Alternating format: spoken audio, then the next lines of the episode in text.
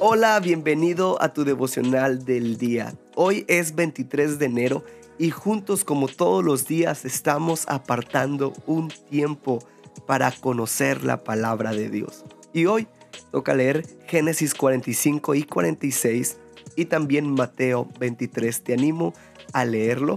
El pasaje central que encontré hoy lo podemos ver en Génesis 45, 4 al 8 en la versión El mensaje. Y dice así, acérquense a mí, dijo José a sus hermanos, y ellos se acercaron. Yo soy José, tu hermano, a quien vendiste para Egipto. Pero no se sientan mal, no se culpen por venderme. Dios estaba detrás de eso. Dios me envió aquí antes que ustedes para salvar vidas. Hace ya dos años que hay hambre en la tierra. El hambre continuará por cinco años más, sin arar ni cosechar. Dios me envió adelante para allanar el camino y asegurarse de que hubiera un remanente en la tierra para salvarles la vida en un asombroso acto de liberación. Así que ya ves, no fuiste tú quien me envió aquí, sino Dios. Me puso como padre para Faraón, me puso a cargo de sus asuntos personales y me hizo gobernante de todo Egipto. ¡Wow! Aunque los hermanos de José llevaban ya tiempo en Egipto, ellos no lo reconocieron. Ya habían pasado muchos años de que ellos lo habían vendido como esclavo. Ahora José es el gobernante de Egipto, pero él ya no aguantó más y se confesó ante sus hermanos y empezó a contar qué es lo que ha pasado con él. Pero también hay algo que, que me impresiona.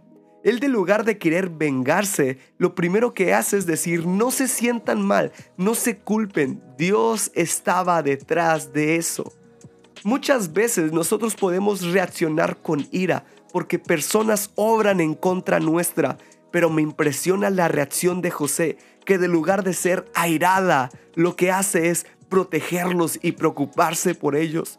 Un corazón sano lo que busca no es venganza, es proteger y entiende que todas nuestras vidas giran alrededor de los propósitos eternos de Dios.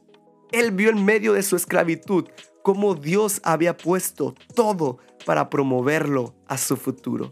Eso mismo nosotros debemos de hacer cada vez que alguien actúe en nuestra contra o se levante gente que quiera dañarnos.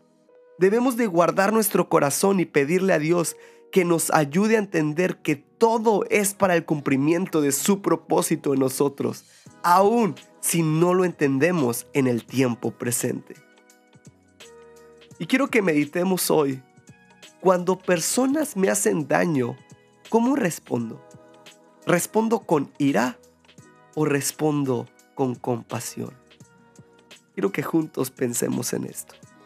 También te animo a hacer tu devocional del día.